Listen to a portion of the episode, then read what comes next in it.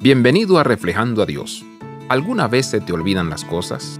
¿Tus llaves? ¿Tu contraseña? ¿Tu número de teléfono? Parece que siempre estoy olvidando algo importante.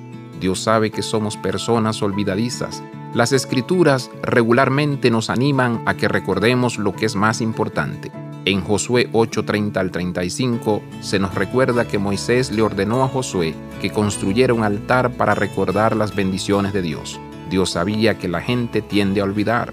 Josué hizo lo que Moisés le pidió, construyó un altar, escribió la ley en tablas de piedra y luego leyó las escrituras. Josué leyó todas las escrituras, incluyendo las bendiciones y maldiciones, y el pueblo de Dios adoró ese día, y este día fue recordado. Moisés le dijo a Josué que recordara la fuente de sus bendiciones para que no olvidara que Dios los bendijo para bendecir a los demás.